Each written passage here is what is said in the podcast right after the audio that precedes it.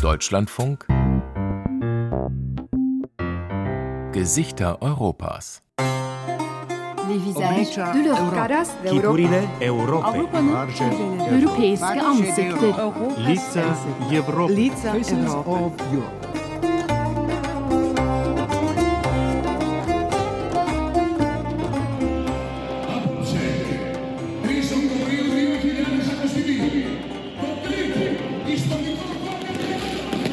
Griechenland, Athen im letzten Herbst, Bengalos, Feuerwerk, die Zuschauertribünen des Fußballstadions platzen aus allen Nähten. Dann ein Adler, der langsam in die Arena schwebt, landet, einen Fußball ablegt. AEK Athen ist wieder daheim. Es ist das erste Spiel für den Fußballverein im neuen Stadion nach fast zwei Jahrzehnten ein Mega-Event. Aber es geht an diesem Tag nicht nur um Sport, es geht auch um Geschichte, darum, was den Verein ausmacht, wo seine Wurzeln liegen. Und das ist ein ziemlich schmerzhaftes Kapitel griechisch-türkischer Vergangenheit. Es ist die Erinnerung an einen Verlust, die sich durch die Reportagen dieser Gesichter Europas zieht, wenn auch aus ganz unterschiedlichen Perspektiven. Susanne Güsten und Rodothea Seralido haben sie eingefangen. 100 Jahre Sehnsucht. Der Bevölkerungsaustausch zwischen Griechenland und der Türkei. Am Mikrofon Johanna Herzing.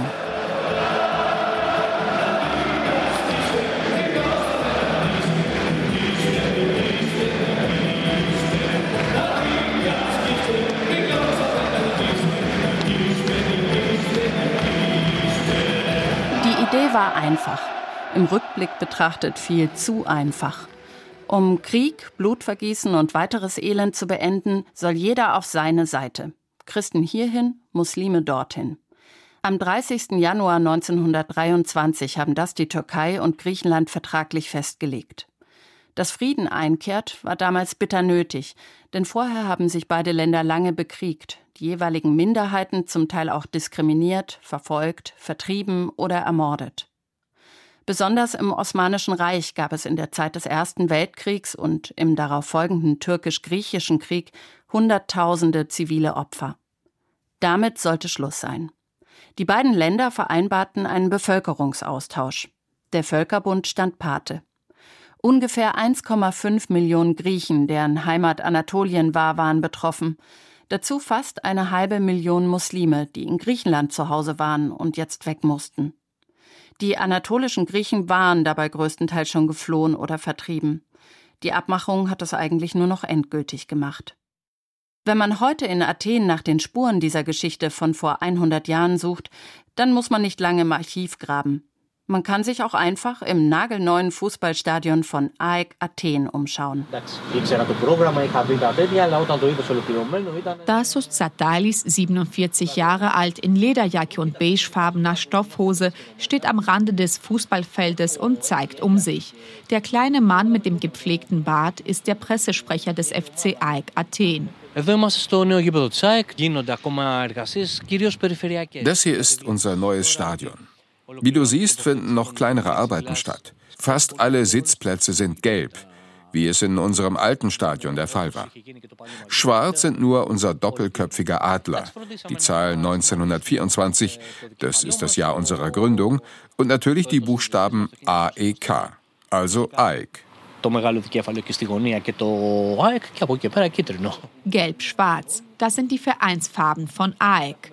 Die Buchstaben stehen für Athletiki Enosi Konstantinoupolis, übersetzt Sportvereinigung von Konstantinopel, dem heutigen Istanbul. Die Gründer waren Mitglieder des dortigen Fußballvereins Pera Club. Sie kamen als Flüchtlinge nach Athen und gründeten 1924 einen neuen Verein, erklärt Tassos Tsatalis. Seine Augen funkeln. Η ΑΕΚ έχει αυτή την ιδιαιτερότητα ότι όταν ξεκίνησε ήταν ένα, το πούμε... Am Anfang war AEK ein Club für Griechen aus Konstantinopel. Aber weil die Mannschaft in den 1930er Jahren so erfolgreich war, wurden auch viele andere griechische Flüchtlinge aus Kleinasien zu Fans. Aus einem Club fast ausschließlich für Istanbuler Griechen wurde ein Verein für alle Flüchtlinge aus Kleinasien. Das Stadion mag neu sein, die Location hingegen ist es nicht.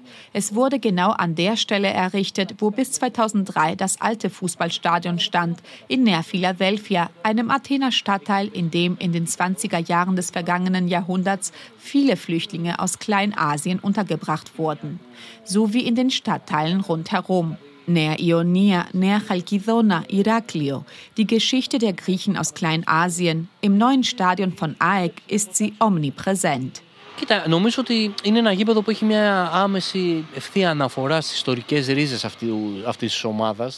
Überall fließt der Bezug zu Kleinasien mit ein, zu den Flüchtlingen von damals und zu dem, für das AEK nun mal steht. Unsere Tribünen haben die Namen von Städten und Orten, aus denen die griechischen Flüchtlinge ursprünglich kamen. Ataki, Samsunda, Trapezunder, Aidini, Vola, Alikarnassos, Aivali. Der kommerzielle Name unseres Stadions ist OPAP Arena, benannt nach unserem Sponsor. Aber der eigentliche Name ist Aya Sofia. Aya Sofia. Die Aya Sofia oder Agia Sophia. Über 900 Jahre lang war das prächtige byzantinische Gebäude aus dem 6. Jahrhundert nach Christus eine der wichtigsten Kirchen des Christentums, vor allem der Ostkirche. Nach der Eroberung Konstantinopels durch die Osmanen im Jahr 1453 nach Christus wurde die Hagia Sophia zur Moschee. Dann in den 1920er Jahren unter Mustafa Kemal Atatürk zum Museum und seit 2020 erneut zur Moschee. Für die Nachfahren der Griechen aus Kleinasien ist sie aber immer noch ein Symbol der Heimat ihrer Vorfahren. Uns daran zu erinnern, woher wir kommen und welche Symbole uns vereinen, hat nichts mit Hass gegenüber anderen zu tun. Wir vergessen unsere Identität nicht und wir vergessen unsere Herkunft nicht. Das bedeutet nicht, dass wir diese Orte zurückerobern wollen. Doch mit dem Bau des Fußballstadions ist das Erinnern noch längst nicht abgeschlossen. Geplant sind auch zwei Museen. Ein Museum der Griechen aus Kleinasien und ein Museum der Geschichte von AEK Athen. Die Eröffnung der Museen können die meisten AEK-Fans kaum erwarten, so auch Babis Polychroniadis. Der 48-Jährige bestellt auf dem öffentlichen Platz vor dem neuen Stadion gerade seinen Kaffee und stößt zufällig auf Freunde im Straßencafé, das auch dem FC AEK gehört. Ich will beide Museen mit meinen Kindern besuchen. Ich bin sehr neugierig zu schauen, was es dort zu sehen gibt. Ich mag das neue Stadion sehr. Wissen Sie, ich bin AEK weil meine Oma Aek war. Sie und mein Großvater kamen aus Ikonio, also Konya in der heutigen Türkei. Hier in Athen war ihr Haus 500 Meter von diesem Platz entfernt.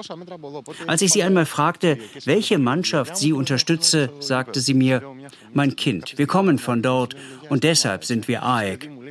Danach war das nie wieder ein Thema für mich. Auch ich wurde AEK-Fan. Aber ist der permanente Bezug auf die Vergangenheit und die ganze Symbolik nicht zu viel des Guten? Etwa der über sieben Meter hohe doppelköpfige Adler aus Stahl, der hinter ihm in der Mitte des Platzes vor dem Fußballstadion in den Himmel ragt. Nein, sagt Babis Polychroniadis und schüttelt den Kopf.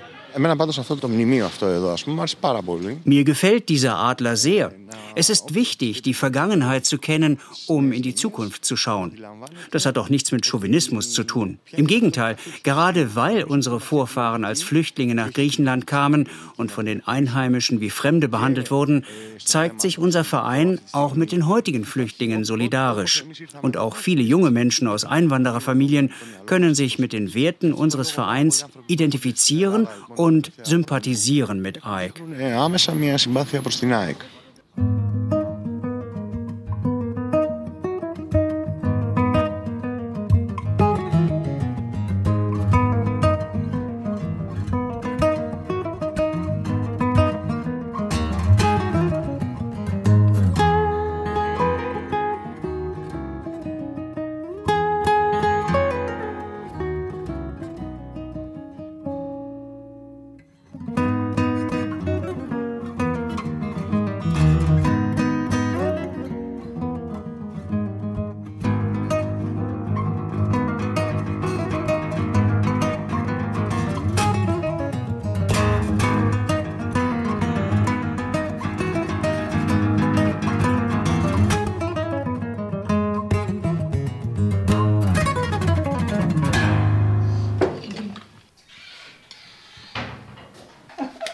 Nea Smyrni, Neues Smyrna oder eben Izmir, wie es heute heißt. Viele Stadtviertel von Athen sind in den 1920er Jahren von griechischen Geflüchteten aus der Türkei gegründet worden. Die Namen erinnern an das alte Zuhause.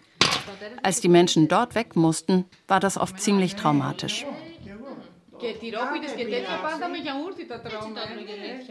Η γέμιση γίνεται με το κιμά, το ρύζι βέβαια. für die gefüllten Weinblätter nehme ich Reis, Hackfleisch, Dill, Frühlingszwiebeln, dazu Zwiebeln sehr fein geschnitten, Salz, Pfeffer und gemahlenen Piment. Und es müssen immer Weinblätter sein, sonst sind das keine echten Dolmadakia. Als Beilage passt immer Joghurt. Auch den Reis oder Fleisch in Tomatensauce esse ich immer mit Joghurt. Themis Papadopoulou, 83 Jahre alt, sitzt am üppig gedeckten Tisch in ihrer Wohnung im Athener Stadtteil Nea Smirni und deutet auf einen der vielen Teller. Sie hat zwei Bekannte eingeladen, Felxinoi Musaki 75 und Marilena Manika 32 Jahre alt. Die drei Frauen pflegen sorgfältig die Bräuche und Gewohnheiten ihrer Vorfahren. Am Tisch tauschen sie sich über die Geheimnisse der Küche Anatoliens aus. Mein Vater hat das Ajem Pilaf geliebt. Das ist Reis mit Geflügel oder Lammleber. Mandeln und anderen Trockenfrüchten und mit Butter. Ohne Butter geht gar nichts. In Kleinasien waren ihre Familien Anfang des 20. Jahrhunderts wohlhabend, erzählen die Frauen. Die Männer waren Händler und Kaufleute, die Kinder genossen eine gute Bildung. Damals ein großer Unterschied zur Bevölkerung in Griechenland, die größtenteils ärmer und ungebildeter gewesen sei als die griechischen Kosmopoliten am anderen Ufer der Ägäis, sagt die 75-jährige Felxinoi Musaki. Ο πατέρας μου ήταν ο πρόσφυγας. Ε, ήρθε το 22 mein Vater ist 1922 nach Griechenland gekommen, aus Ayvalik. Dort haben sie mit Kleidungsstoffen gehandelt. Mein Vater hatte zu Hause Französischunterricht, zu einer Zeit, wo viele Griechen hier Analphabeten waren. Bei der Flucht war er elf Jahre alt. Hier hat er nie wieder eine Schule besucht. Er hat seinen Optimismus aber nie verloren. Er sagte immer, es wird schon. Diese Menschen waren sehr fleißig, sie waren gute Händler und Handwerker. Und sie hatten einen breiten geistigen Horizont. Ich glaube, ihm habe ich meinen Scharfsinn und meinen Optimismus zu verdanken. Vom griechischen Staat sei nur wenig Unterstützung gekommen und die einheimische Bevölkerung habe die Flüchtlinge argwöhnisch beäugt, sagt Themis Papadopoulou. Die alte Frau wird plötzlich ganz ernst. Ihre Mutter und Großmutter stammen aus dem Küstenort Alikarnassos, dem heutigen Bodrum. Über Umwege gelangten sie nach Piräus, wo sie sich erstmal niederließen, sagt sie. Dass sie für immer in Griechenland bleiben würde, für ihre Großmutter sei das auch Jahre nach der Flucht unvorstellbar gewesen.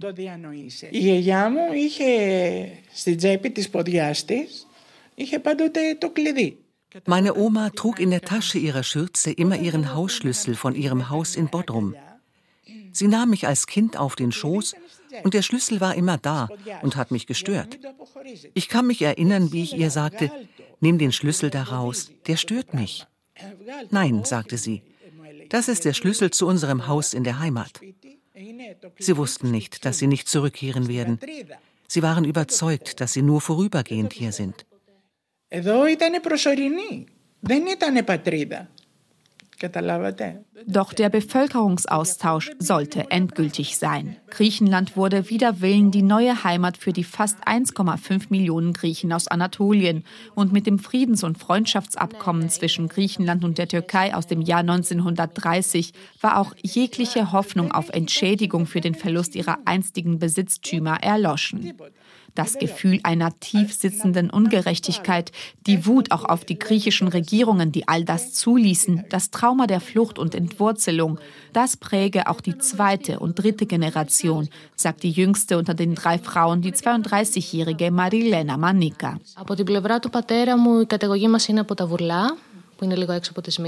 Mein Großvater väterlicherseits kam aus Wurla, etwas außerhalb von Izmir. Meine Großmutter aus Adana. Ich bin sehr stolz auf diese Herkunft. Aber es ist für mich auch wie eine Wunde, die nie heilt. Das ist unerklärlich, denn ich gehöre der dritten Generation an. Und trotzdem ist es so, als hätte ich die Flucht durchgemacht. Dabei hat mein Großvater über das, was er erlebte, nicht mit mir geredet. Zu tief saß der Schmerz. Mein Vater aber hat uns alles erzählt, was er wusste, dass die Menschen in Vourla viel durchgemacht haben, dass es schlimme Massaker an der griechischen Bevölkerung gegeben hat, Vergewaltigungen, Morde. Und gerade bei einer Geschichte hatte er immer Tränen in den Augen. Marilena erzählt mit gebrochener Stimme, dass ihr Großvater als Kleinkind zusammen mit seinen Geschwistern im Jahre 1922 nach Griechenland floh, dass die Kinder nach einem langen Marsch zu Fuß die Promenade von Izmir erreichten und in ein Schiff stiegen. Das kleinste Geschwisterchen aber war noch im Säuglingsalter. Die 32-Jährige macht eine kleine Pause, atmet tief durch. Die Kinder mussten das Baby aus Erschöpfung unterwegs zurücklassen, fährt sie fort, und haben es nie wieder gesehen. Nach solchen traumatischen Erlebnissen die Türkei besuchen und auf Spurensuche gehen, nur wenige der griechischen Flüchtlinge der ersten Generation waren bereit dafür. Und auch für Marilena Manika war die Reise zum Ort ihrer Wurzeln vor wenigen Jahren eine höchst emotionale Angelegenheit. Ich habe Vourla besucht. Am Anfang hatte ich Angst, dass wir als Griechen schief angeguckt werden. Aber als wir am Marktplatz vorbeigingen, sind die Leute auf uns zugekommen. Wir haben unser Viertel beschrieben und einige Ältere wussten noch, wo das war und haben uns dahin gebracht. Alle Häuser waren ausgebrannt und standen nach wie vor leer. Wir hatten ein Öllämpchen mit uns, sind in eins der Häuser rein und haben es dort angemacht. Wir haben die ganze Zeit geheult, so als wäre es unser Haus. Και είπαμε ότι έστω ότι φέρνουν το σπίτι μας και το αφήνουμε για τους δικούς μας.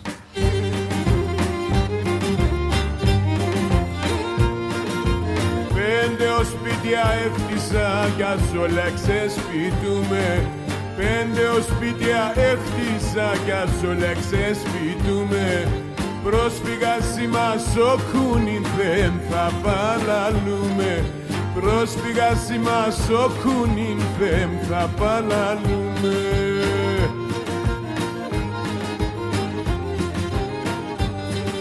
Πατρίδα μαραεύωσε αμον καταραμένος Πατρίδα μαραεύωσε αμον καταραμένος Σαν ξένα είμαι Έλληνας και στην Ελλάδα με ξένος Σαν ξένα είμαι Έλληνας και στην Ελλάδα με ξένος Ein Nationalstaat, das dachten Anfang des 20. Jahrhunderts viele, ist dann am stärksten, wenn es möglichst wenig Abweichung gibt. Also möglichst wenig erkennbare ethnische oder religiöse Minderheiten.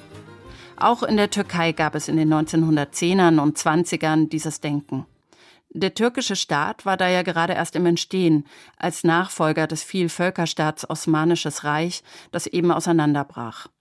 Und auch Griechenland war damals als Staat noch nicht sehr gefestigt. Gut 400 Jahre war es Teil des Osmanischen Reichs gewesen. Erst seit 1827 war Griechenland unabhängig.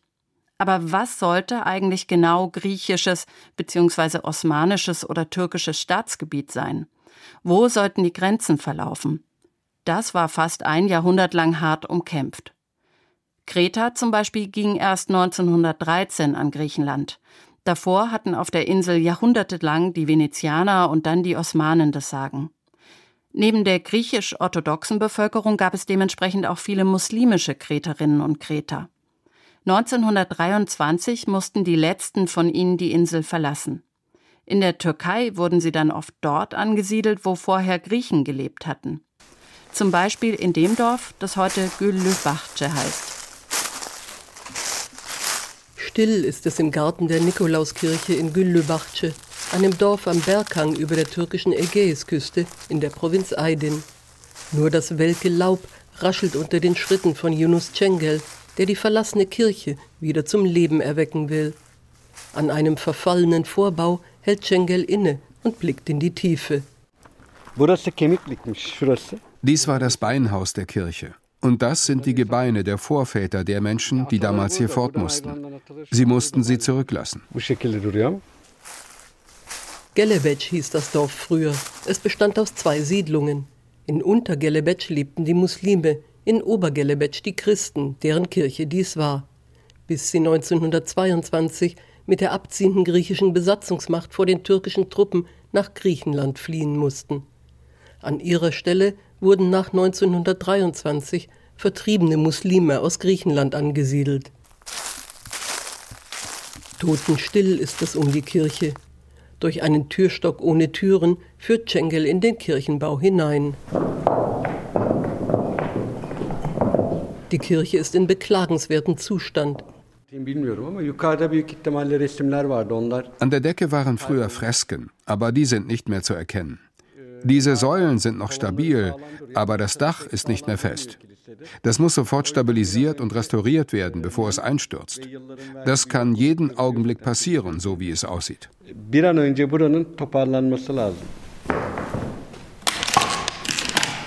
Sicher ist es in der Kirche jedenfalls nicht. Deshalb tritt Cengel hinaus in den Vorhof, um von seinem Projekt zu erzählen. Manchmal kämen Besucher aus Griechenland, um hier zu beten und Kerzen aufzustellen, berichtet der 45-Jährige. Für sie will er die Kirche restaurieren lassen und hat dafür die Genehmigung des türkischen Kulturministeriums beantragt. Bezahlt werden soll alles über private Spenden. Dabei ist Cengel selbst weder Grieche noch Christ. Er ist Vorsitzender des Verbandes der aus Kreta vertriebenen Muslime in der Türkei. Seine Großeltern wurden in den 1920ern von Kreta umgesiedelt nach Anatolien, also in umgekehrter Richtung wie die griechischen Bewohner dieses Dorfes. Die Gefühle seien dieselben auf beiden Seiten. Wir leiden alle noch unter diesem Schmerz. Wenn ich heute Kreta besuche, dann fühle ich, dass ich eigentlich dorthin gehöre. So geht es auch den Besuchern aus Griechenland, die hier ihre alten Häuser sehen und weinen. Es wäre doch schön, wenn sie kommen und hier beten könnten und wenn wir nach Kreta reisen und dort beten könnten. Cengel zündet sich eine Zigarette an und nimmt einen tiefen Zug. Unter den muslimischen Flüchtlingen aus Kreta war seine Großmutter, die ihn aufgezogen hat, erzählt er. Sie erzählte immer, wie schön es auf Kreta war, wie glücklich sie da war. Das erzählten alle Alten. Sie hatten große Gärten und waren glücklich, aber sie mussten fort, denn die Menschen wurden in den Moscheen abgeschlachtet. Diese Erinnerungen gibt es auch. Aber meistens erzählten die alten Leute von schönen Erinnerungen. Damit bin ich aufgewachsen, mit den Erzählungen, wie wunderbar Kreta war. Yani benim dinlediklerim bunlar hep büyüklerimden. Yani Girit'in çok muhteşem bir yer oldu ki oraya gidince onu gördüm. Als Cengel die Insel später selbst besuchte, reiste er über Athen mit der Fähre aus Piräus. Yaklaşmaya başladı. Morgens hat das Schiff in Kreta angelegt, da kamen mir Tränen. Ich dachte daran, wie mein Großvater mit seiner Frau und den Kindern dort abgefahren ist, und ich habe versucht nachzuempfinden, was sie damals fühlten, als ihr Schiff ablegte. Als Erster in der Familie sah ich das, was für sie damals der letzte Blick auf ihre Heimat war. Ich stieg aus und berührte den Boden, der sich so warm anfühlte wie der Schoß einer Mutter. Şöyle yere bir dokundum. O kadar sıcaktı ki yani anne kucağı o kadar sıcak olmaz. Sanki seni sarmalıyor. Cengel seufzt, wenn er daran denkt. In der Türkei hatten es die Umsiedler aus Kreta schwer, erzählt er. İlk geldiklerinde dilleri Türkçe değildi. Dilleri Girit, Giritliceydi. Als sie hier ankamen, sprachen sie kein Türkisch, sie sprachen nur Kretisch und wurden als Ungläubige angefeindet. Bis in die 1970er Jahre wurden sie auf Abstand gehalten. Da haben die Kreter nur untereinander geheiratet und nicht außerhalb der Volksgruppe. Erst in den letzten 50 Jahren werden die Muslime von Kreta langsam in die türkische Bevölkerung assimiliert. Das bringe auch Nachteile mit sich, sagt Cengel denn seither gehe die Kultur dieser Volksgruppe verloren. Mit dem wachsenden Nationalismus in der Türkei werde es in den letzten Jahren wieder schwerer, sich zu einer eigenständigen Kultur zu bekennen. Die Nationalisten wollen alles schwarz-weiß, aber die Welt ist bunt. Die eigenen Farben zu zeigen, ist in der Türkei nicht einfach. Das kommt vom Nationalstaatsdenken. Ein Glaube, eine Rasse, eine Sprache. Wenn man eine andere Sprache pflegen will oder von einer eigenen Kultur spricht, handelt man sich Ärger ein. Das erfahren wir immer wieder, aber wir lassen uns nicht beirren, denn wir glauben, wenn die Kultur von Kreta in der Türkei ausstirbt, dann hat das Land an kulturellem Reichtum verloren. Zur alten Kultur von Kreta gehöre die Toleranz für andere Religionen. Cengels Familie bekam ihren heutigen Nachnamen damals von den türkischen Behörden zugewiesen, aber ihren wahren Namen, Bechlülaki, haben sie nie vergessen. Uns ist das Heimweh nach Kreta in die DNA geschrieben. Wir leben seit Generationen mit dem Heimweh und es ist bis heute nicht vergangen. Cengel drückt seine Zigarette sorgfältig auf einem Stein aus und steckt den Stummel ein, bevor er sich zum Ausgang wendet. Aus heutiger Sicht war der Bevölkerungsaustausch ein Fehler, denke ich. Warum man Menschen aus ihrer Heimat vertreiben sollte, das kann ich noch immer nicht verstehen. Heute widerfährt es den Syrern, den Ukrainern. Da werden wieder Menschen aus ihrer Heimat vertrieben in die Fremde, ins Unbekannte, in den Tod. Wo die Welt das doch schon erlebt hat, warum lernen wir nicht daraus? Dünya sürekli?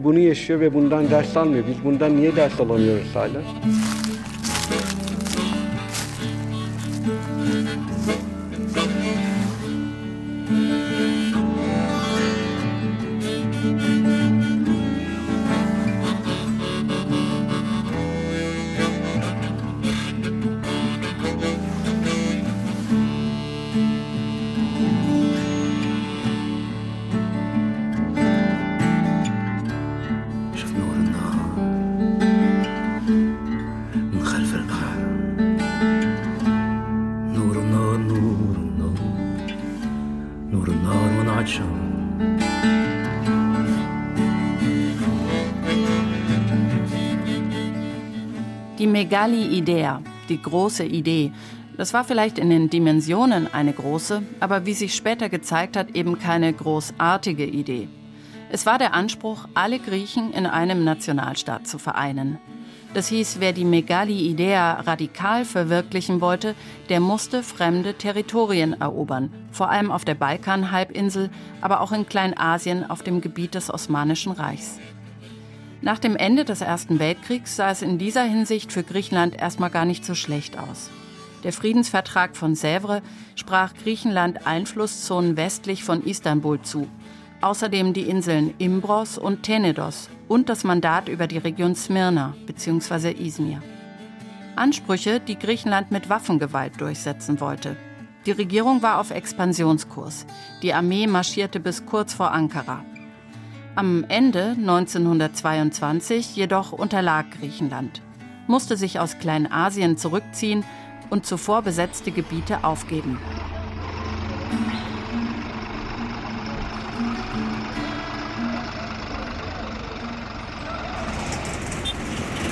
Traktoren tuckern durch die Straßen von Turgutlu, einer gesichtslosen Kleinstadt im Westen der Türkei.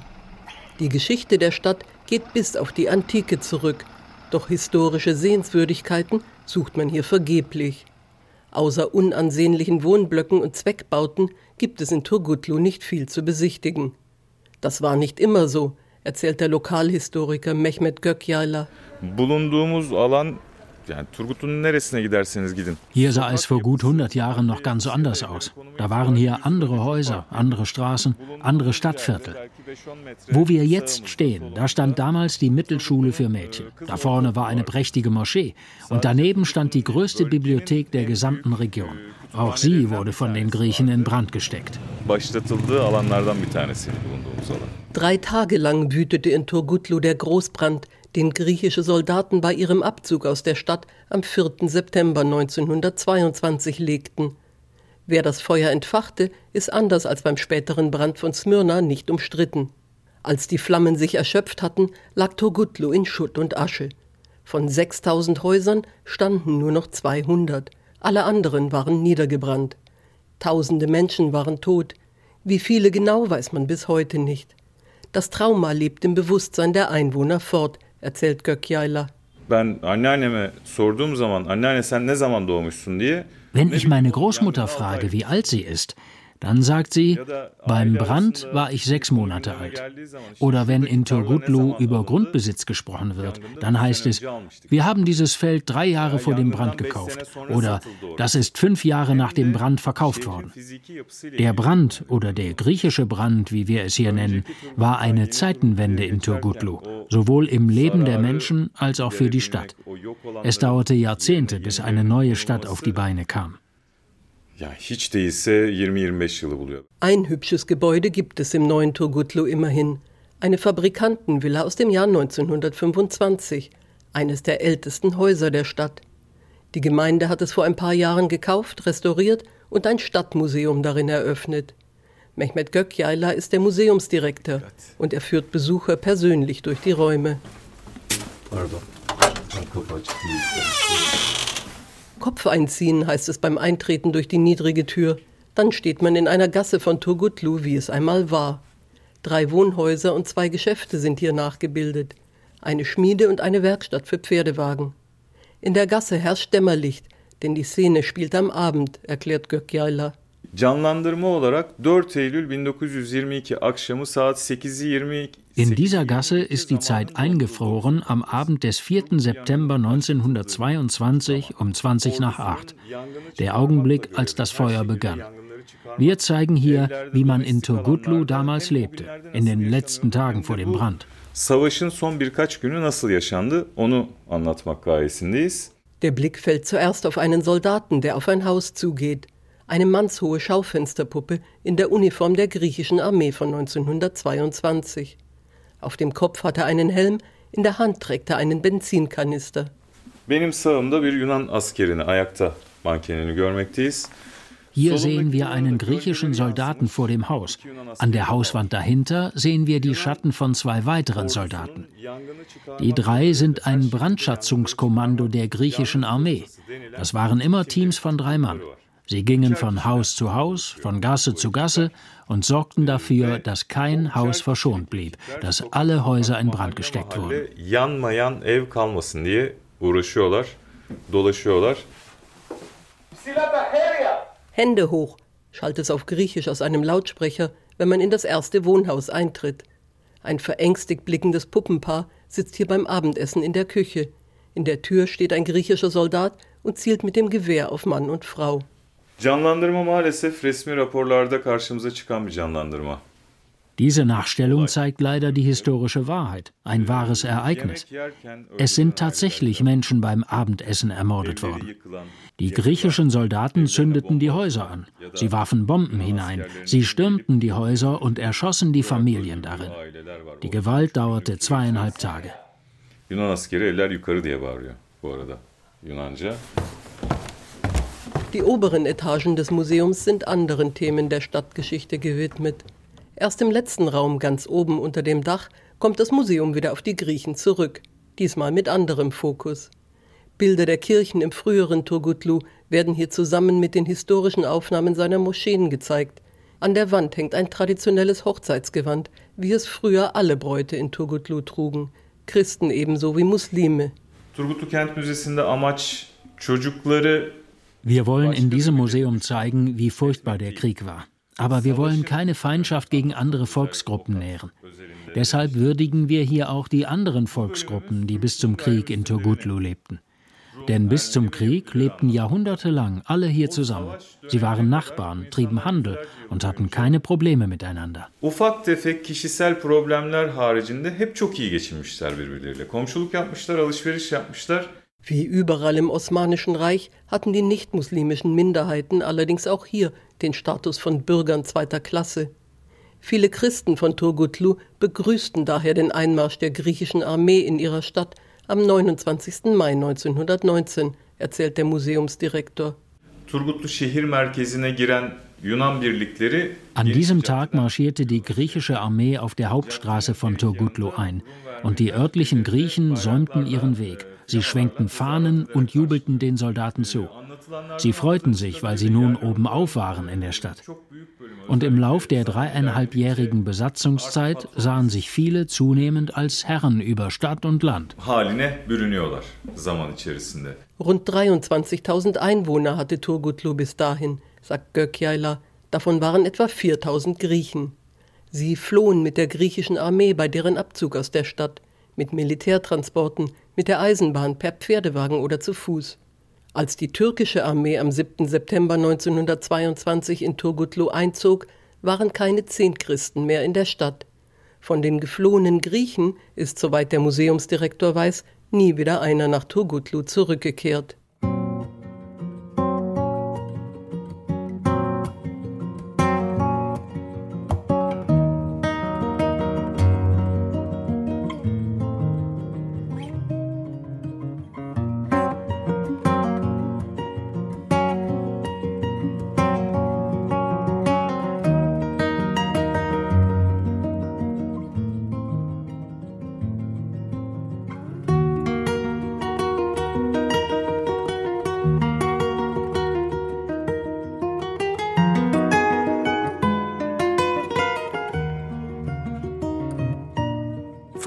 Geschlossen haben die Türkei und Griechenland im Juli 1923 im schweizerischen Lausanne. Ein Bestandteil des Abkommens der Bevölkerungsaustausch, den die beiden Länder ja schon im Januar ausgehandelt hatten. Auch die heutigen Grenzen von Griechenland und der Türkei beruhen auf dem Vertrag von Lausanne. Heikel war die Frage, wer welche Inseln in der Ägäis für sich beanspruchen durfte. Der Großteil ging schließlich an Griechenland. Bis heute sorgt das für politischen Zündstoff. An den Inselbewohnern geht das nicht spurlos vorbei. Das gilt auch für die Griechinnen und Griechen auf der Insel Samos, die teilweise nur knapp eineinhalb Kilometer vom türkischen Festland entfernt ist. Der Touristenort Pitharorio auf Samos. Etwa 1600 Menschen leben hier. Im Sommer sind die Cafés und Tavernen an der Promenade gut besucht. Jetzt im Winter sind die meisten Geschäfte zu. In einem der wenigen noch offenen Cafés sitzen griechische Männer und trinken ihren Kaffee. Auch Nikos Markou mit seinem Bruder Yorgos. Der 66-jährige Nikos Markou war eine Zeit lang Bürgermeister des Dorfes. Heute genießt er sein Rentnerdasein. Er schaut aufs Meer und das türkische Festland genau gegenüber.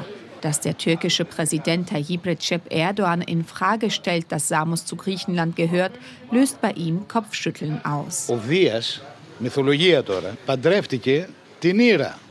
Zeus Frau Hera ist dem Mythos nach hier auf Samos geboren, in Ireon heute UNESCO-Weltkulturerbe.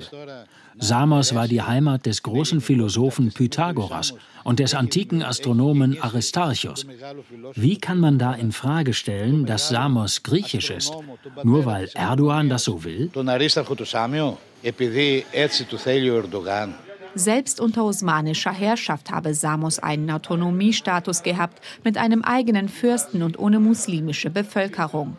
Sein Bruder Joros Marku nickt zustimmend. Grund für die Spannungen zwischen den zwei Ländern sei vor allem das Machtgehabe des türkischen Präsidenten, sagt er. Er will beim türkischen Volk punkten, indem er sagt, Griechenland und die Griechen seien der Feind. Das Problem ist, das hinterlässt langfristig Spuren bei seinem Volk. Sowas beeinflusst die öffentliche Meinung. Viele Türkinnen und Türken glauben, was Erdogan sagt. Nicht die, die als Touristen nach Samos kommen, mischt sich Yanis Paschalis ins Gespräch ein. Der 73-Jährige sitzt auf einem Hocker vor dem Café und wäscht Oliven.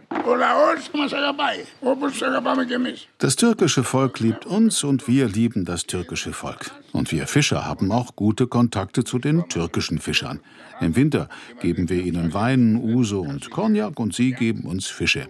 Niemand von den Türkinnen und Türken, die nach Samos kommen, mag Erdogan. Absolut niemand. Erdogan und seine Politik. Für die Menschen auf Samos ein Dauerthema. Eine Entmilitarisierung der griechischen Ägäisinseln, wie sie die Türkei mit Verweis auf den Vertrag von Lausanne fordert, kann sich auf Samos kaum jemand vorstellen. Auch die Männer im Café an der Promenade von Pythagorion nicht. Ohne griechisches Militär könne die Türkei doch jederzeit einmarschieren und die Insel besetzen, befürchtet der Ex-Bürgermeister des Ortes Nikos Markou. Εμείς δεν στρατικοποιήσαμε τα νησιά με σκοπό να επιτεθούμε. Das Militär auf unseren Inseln ist nicht hier, um die Türkei anzugreifen, sondern damit wir uns wehren können. Denn wir sind diejenigen, die bedroht werden. Die Türkei müsste aufhören, unsere Inseln zu begehren. Kriege sind doch nicht die Lösung. Die Lösung ist die Zusammenarbeit der Völker. Was Krieg und Vertreibung bewirken, hat in der Vergangenheit auch Samos zu spüren bekommen. Auch wenn die Männer, die nun die Wintertage im Café von Pythagorio verbringen, die Flucht der Griechen aus Kleinasien nicht erlebt haben. Die Folgen hätten die etwas Älteren heute noch vor Augen, sagt der 70-jährige Jorgos Markou. Hier in Pythagorio gab es Häuser, die für die Flüchtlinge aus Kleinasien gebaut worden sind. Viele Familien haben auch in provisorischen Baracken gewohnt, zum Beispiel rund um das Schloss aus der byzantinischen Zeit. Es war eine schwierige Zeit. Es herrschte große Armut. Und bis diese Menschen hier richtig Fuß fassen konnten, hat es gedauert. Ich bin in den 50ern geboren und kann mich noch gut an diese Häuser erinnern.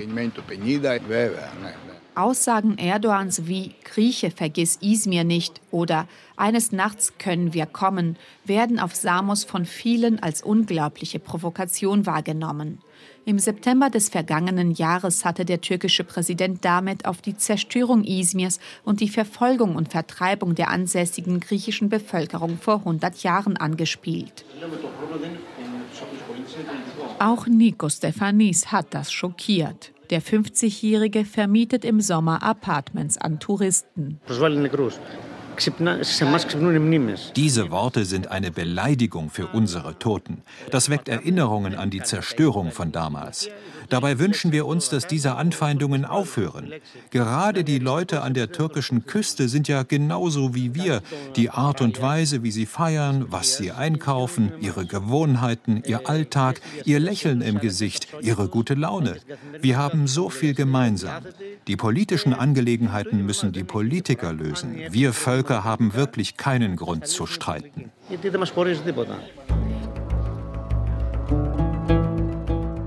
So sehen es die Menschen auf der griechischen Insel Samos. Ziemlich ähnlich klingt es eigentlich auch auf der gegenüberliegenden Seite, an der türkischen Küste. Nur, wer provoziert hier wen? Da gehen die Meinungen weit auseinander. Sanfte Wellen spülen auf den Kiesstrand der Dilek-Halbinsel an der türkischen Westküste. Im Sonnenlicht der Ägäis scheint die griechische Insel Samos zum Greifen nah. Nur eineinhalb Kilometer Wasser trennen Türkei und Griechenland hier an der engsten Stelle. Die Überfahrt dauere nicht lange, sagt der Rentner Demirschan, der auf einem Mäuerchen über dem Strand sitzt und auf das Meer hinausblickt. Die Fähre braucht 45 Minuten. Dort hinten von Kuschedassia legt sie ab und dann fährt sie da entlang und dort hinter dem Vorsprung auf Samos in den Hafen ein. Das ist ein Naturhafen. Schan kennt den Hafen. Er ist zweimal auf Samos gewesen, um sich umzusehen. Fast 30 Jahre lang hat er in Köln bei Ford gearbeitet. Seit 25 Jahren lebt er nun wieder in seinem Dorf an der Ägäis, pflegt seine Olivenbäume und liest viel Zeitung. Die kriegerischen Töne zwischen Türkei und Griechenland, von denen er dort liest, machen ihm Sorgen.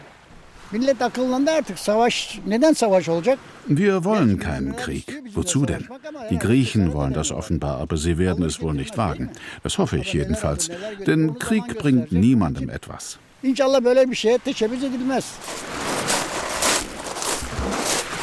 Was in den türkischen Zeitungen über die Spannungen mit Griechenland zu lesen ist, treibt auch andere Menschen auf dieser Seite der Meerenge zwischen der griechischen und türkischen Küste um. Etwa den jungen Apotheker Ömer aus Istanbul, der für ein paar Tage Urlaub hier ist und am Strand die Sonne genießt. Natürlich besorgt das die Leute, denn kein Mensch will Krieg. Und das gilt für beide Seiten. Das betreiben die Politiker in beiden Ländern wohl aus eigenen Interessen. Das Problem ist, dass beide Seiten sich im Recht sehen. Und so entstehen Kriege. Das darf auf keinen Fall geschehen. Ama tabii ki de ne olursa olsun asla bir savaş olmamalı. Ne olursa olsun. Andere Spaziergänger wiegeln ab.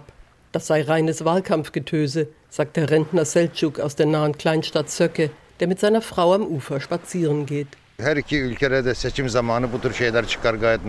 In beiden Ländern stehen demnächst Wahlen an. Da sind solche Ausfälle völlig normal. Zwischen den beiden Völkern gibt es keine Feindschaft. Das spielt sich alles zwischen den Politikern ab, nicht zwischen den Menschen. Da gibt es wirklich nichts zu befürchten. Das ist leeres Geschwätz der Politiker in beiden Ländern. Die Menschen wollen keinen Krieg. Die Ehefrau seines besten Freundes sei Griechin, sagt der 67-Jährige noch. Ein bewaffneter Konflikt zwischen den Nachbarstaaten sei völlig undenkbar. Ganz unten am Strand steht ein schwarz gekleideter Mann neben einem Felsen und wirft seine Angelschnur über die seichten Wellen hinaus auf die Ägäis. Heute sei sein freier Tag, erzählt der 49-Jährige, der tief gebräunt ist. Von Beruf ist er Fischer er klagt über die griechische Küstenwache. 18 senedir ben burada avlanıyorum. 18 senedir sürekli yapıyorlar. Seit 18 Jahren fische ich in diesen Gewässern und seit 18 Jahren ist das so. Wenn Ihre Boote in unsere Gewässer kommen, sagt keiner etwas. Aber wenn eines unserer Fischerboote nicht einmal in Ihr Gewässer, sondern nur in internationales Gewässer fährt, dann kommen sie sofort an und verjagen uns. Das liege an der aufgeheizten Stimmung zwischen den Regierungen, meint der Fischer. Aber mit den Beziehungen zwischen den Völkern habe das nichts zu tun. Wir Fischer fahren oft zusammen rüber und essen dort zusammen. Wir kaufen dort Fisch und von dort kommen Sie rüber und kaufen unseren Fisch. Von Mensch zu Mensch verstehen wir uns gut, aber die Regierungen betreiben Hetze. Warum? Darüber grübelt auch Rentner Demirschan nach der auf seinem Mäuerchen sitzt und über das Meer nach Griechenland blickt.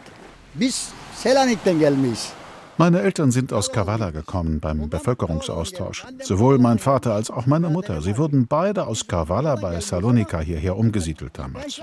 Deshalb kenne und liebe ich die Griechen und verstehe nicht, warum sie uns angreifen sollten. Duvarları kuşatında Tutuklayın hepsini. Duvarları kuşatın Tutuklayın hepsini.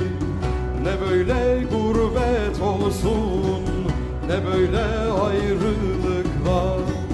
Ne böyle gurbet olsun Ne böyle ayrılıklar. Kaldırın duvarları Yıkın gitsin hepsini Ne böyle zulüm olsun Ne de böyle şarkılar. Kaldırın duvarları Yıkın gitsin hepsini. Ne böyle zulüm olsun Ne de böyle şarkılar. İstanbul bis in die 1930er Jahre Konstantinopel genannt, ist für viele Griechinnen und Griechen bis heute ein Symbol griechischer Kultur, Macht und Größe, eben die Hauptstadt des antiken Byzantinischen Reichs. Selbst nach der Eroberung durch die Osmanen 1453 war der griechische Einfluss in der Stadt ziemlich stark. Griechinnen und Griechen machten bis vor gut 100 Jahren noch ungefähr ein Viertel der Bewohner aus. Doch obwohl für sie eine Ausnahmeregelung beim Bevölkerungsaustausch verhandelt wurde, ist beinahe niemand geblieben. Das lag auch an den Repressalien, die es immer wieder gegen sie gab.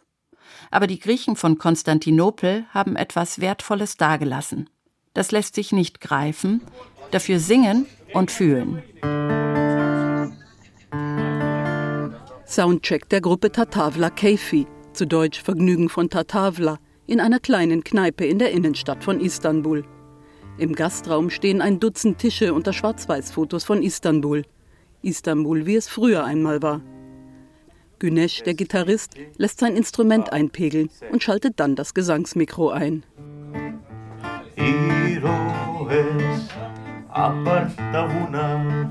So richtig perfekt sei sein Griechisch nicht, gesteht der türkische Musiker. Açıkçası Yunancayı öğrenmeye devam ediyorum. İki sene önce başladım. Ich lerne die griechische Sprache noch. Früher habe ich die Texte nur auswendig gelernt, aber inzwischen kann ich sie auch verstehen. Şimdi artık şarkı sözlerini anlayarak söylemeye başladım. Der Mann an der Buzuki heißt Yorgos und ist ein waschechter Grieche aus Kalamata. Yannis der Trommler ist aus Athen und der Mann am Akkordeon stammt sogar von der Krim. Und alle unterhalten sich zwischen den griechischen Liedern auf Türkisch. Die Gruppe ist eine Fusion der Kulturen, ebenso wie ihre Musik, sagt Güneş. Rebetiko Yunanistan'da 1922'deki mübadeleden Rebetiko ist eine Fusion der Musik aus den griechischen Scherbenvierteln der 1920er Jahre mit der Musik der Einwanderer aus Anatolien, die beim Bevölkerungsaustausch nach Griechenland kamen. Der melodische Aufbau stammt überwiegend aus der anatolischen Musik. Aber die Griechen haben auch Melodien beigesteuert, die sie vom Balkan und aus Italien übernommen haben.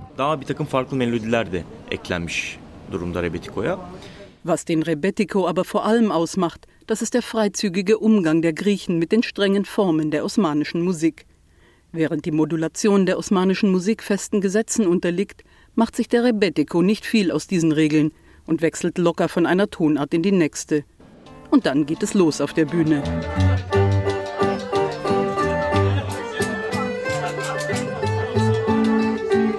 Es dauert nicht lange, bis Stimmung aufkommt in der Kneipe.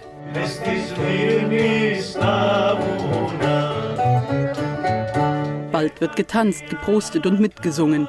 Auch das Rauchverbot ist irgendwann vergessen.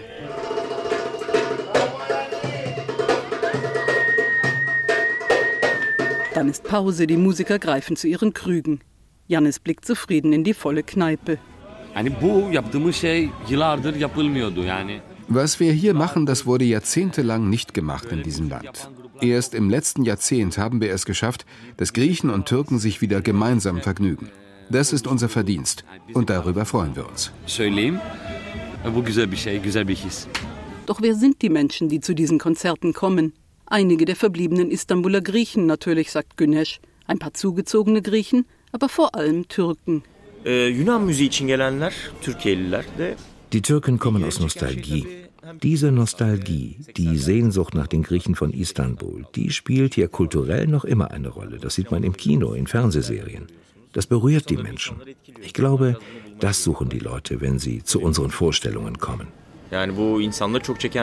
Ein ganzes Lebensgefühl ist mit den Griechen gegangen, die einst die Kneipen und Lokale von Istanbul betrieben, ihren Wein ausschenkten und ihre Musik spielten.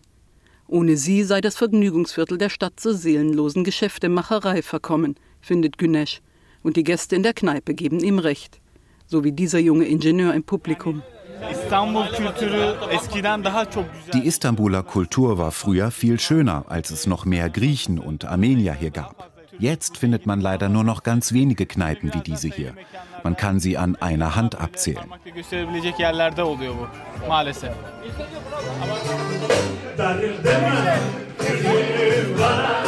Die Musiker spielen inzwischen wieder auf. Mit ausgebreiteten Armen wiegen sich einige Zuhörer im Schreittanz. Andere haben die Augen geschlossen und summen mit. Über den Hintergrund dieser Nostalgie solle man sich freilich keine Illusionen machen, sagt ein nüchterner junger Türke namens Arda.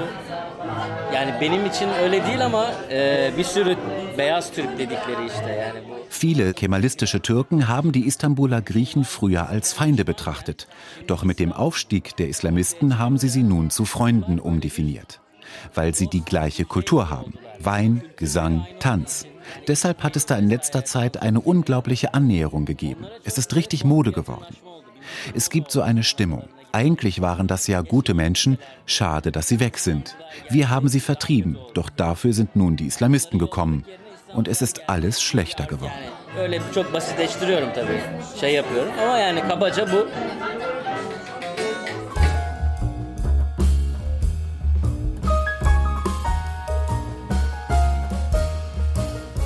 100 Jahre Sehnsucht, der Bevölkerungsaustausch zwischen Griechenland und der Türkei. Das waren die Gesichter Europas mit Reportagen von Susanne Güsten und Rodothea Serralido. Regie der Sendung Babette Michel. Ton und Technik Benno Gromzig. Ich bin Johanna Herzing. Danke fürs Zuhören.